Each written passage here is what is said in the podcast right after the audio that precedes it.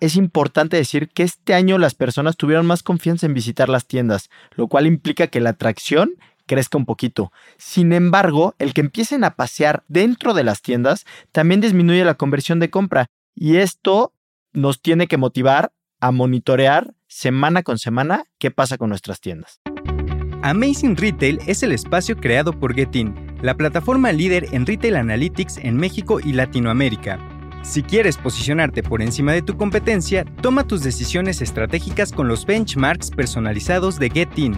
Monitoreamos más de 3.000 puntos de venta en México en diversos sectores del retail.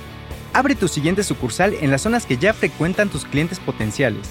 Para más información, contáctanos. Escríbenos a contacto.getin.mx. No desperdicies las ganancias de tus tiendas y capitaliza su rendimiento. Bienvenidos a Amazing Retail. Yo soy Francisco. Y yo, Anabel. La semana pasada platicamos sobre el estudio que hicimos en Getting sobre el comportamiento de afluencia y nuestros indicadores del año pasado. Pero si aún no han escuchado el capítulo anterior, ponle pausa en este momento y denle play al episodio 62 para que puedan escuchar la primera parte del análisis y tengan un poco el contexto para esta segunda parte. En la primera parte hablamos sobre afluencia, visitas, atracción. Hoy, en esta segunda parte, terminaremos el análisis y desglosaremos lo que pasó con la conversión de compra, tiempo de permanencia y las fechas clave del 2021. Pero antes de comenzar, les queremos decir que este estudio está disponible de forma gratuita para descargarlo solo tienen que entrar al link que está en la descripción de este episodio y llenar el formulario y con eso te enviaremos directo a tu mail dicho estudio. Recuerda conectarte a tu plataforma de streaming preferido y cada martes escuchar un capítulo nuevo. También queremos saber tus opiniones y sugerencias. Escríbenos en cualquiera de nuestras redes sociales, arroba getting-mx y usen el hashtag Amazing Retail Podcast.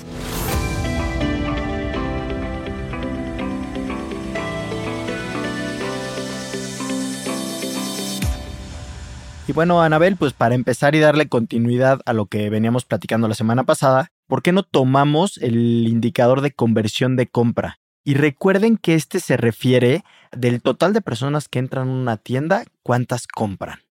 Pues sí, Frank, empezando con este indicador, ya habíamos detectado que desde el 2020 la conversión de compra había alcanzado niveles que nunca se habían visto, derivado de la poca visita que hay dentro de las tiendas y de la alta intención de compra. Y esto pasó 2020, 2021 hasta septiembre, donde empezamos a notar que la conversión de compra ya estaba empezando a disminuir, lo cual nos indica que las personas ya están empezando a visitar las tiendas para comparar. Lo interesante es que en el mes de diciembre otra vez tuvo un repunte, lo cual hace notar que, derivado de más visitas, otra vez la gente, al ser una temporada alta, empezó a concretar una compra. También si dividimos este indicador entre tiendas a calle y en centros comerciales, lo que podemos observar es que las tiendas a pie de calle tuvieron una conversión más alta que las que están en centros comerciales. Y esto también pudiera ser porque la intención de compra es mucho mayor en tiendas a pie de calle, ¿no? Cuando tú vas, pueden ser tiendas en muchas ocasiones en donde la gente ya sabe que quiere esa tienda, son un destino como tal. Por otro lado, vámonos al indicador de tiempo de permanencia, que recuerden que es el tiempo de promedio que se quedan las visitas dentro de las tiendas. Y en el 2021 se mantuvo constante la permanencia de la visita durante todo el año y fue un poco más alta que en el 2020. ¿Y esto por qué? Porque las personas ya pasaban más tiempo dentro de las tiendas. Ya no iban de rápido de entrada y de por salida, sino que se quedaban un poquito más. Y esto también ayudó a que pudieran las marcas, las tiendas, aumentar los artículos en el ticket. Correcto, Frank. Y algo que vimos que las tiendas a pie de calle sí llegan a variar muchísimo por temporadas en tema de permanencia. Y esto es derivado porque en las tiendas que están a pie de calle, en agosto, por el regreso a clases, al tener muchas visitas dentro de estas tiendas, hacen que la gente permanezca menos tiempo. Y en el centro comercial sí es como mucho más constante mes a mes y no le pega tanto alguna temporalidad como el regreso a clase. Y también pusimos, en este estudio estamos hablando de fechas clave. ¿No? De algunas fechas clave en cómo se comportó esa fecha clave contra semanas normales del año y pusimos por ahí la época de Navidad, pusimos por ahí también el buen fin. Entonces, si quieres, más o menos dinos cómo se comportaron. Sí, les platico que hicimos. Lo que hicimos fue identificar tres indicadores, visitas, conversión de compra y tiempo de permanencia.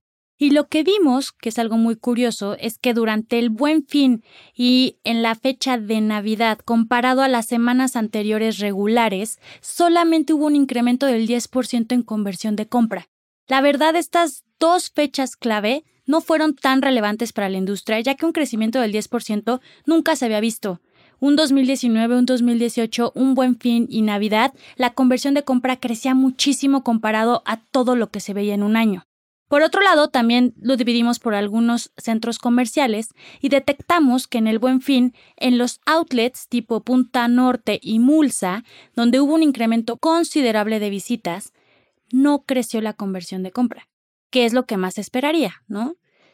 Y otra cosa es que en Navidad estos dos centros comerciales, al contrario, ni siquiera creció la conversión de compra, decreció la conversión. Y esto ¿Por qué se lo podemos atribuir? ¿Por la cantidad de gente que fue a estos dos centros comerciales? Probablemente también por el tipo de productos o inventarios, igual y no había tallas, era tanta gente la que estaba visitando estos centros comerciales en el Buen Fin y Navidad buscando productos que yo creo que fue una falta de desabastecimiento, no de interés de compra.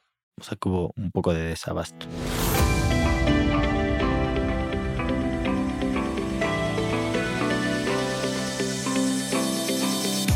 Bueno, pues nos estamos acercando al final de este episodio. Y para terminar, es importante decir que este año las personas tuvieron más confianza en visitar las tiendas, lo cual implica que la atracción crezca un poquito. Sin embargo, el que empiecen a pasear dentro de las tiendas también disminuye la conversión de compra y esto nos tiene que motivar a monitorear semana con semana qué pasa con nuestras tiendas.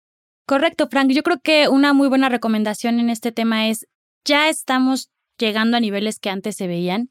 Y como siempre se los hemos dicho, si hay más visitas, si hay menos visitas, se tiene que mantener la conversión de compra, al igual que la atracción. Entonces, entendiendo que los factores otra vez ya se están revirtiendo, en donde la atracción está empezando a crecer, en donde la conversión está empezando a disminuir, no podemos dejar que la gente salga de una tienda sin que te compre. Y a mí lo que me gustaría recomendarles es que de verdad vayan, descarguen el paper, denle una buena leída y cualquier duda o comentario por favor háganoslo saber, porque nosotros de eso nos alimentamos, para saber qué es lo que les interesa escuchar, qué es lo que les interesa saber y cómo los podemos ayudar más. Y recuerda visitar nuestra página getting.mx en donde puedes encontrar más información, ayudas y artículos relevantes sobre el episodio y las herramientas necesarias para potenciar las ventas de tus tiendas. Y los esperamos el siguiente martes con un episodio más de Amazing Retail Podcast. Cuídense mucho,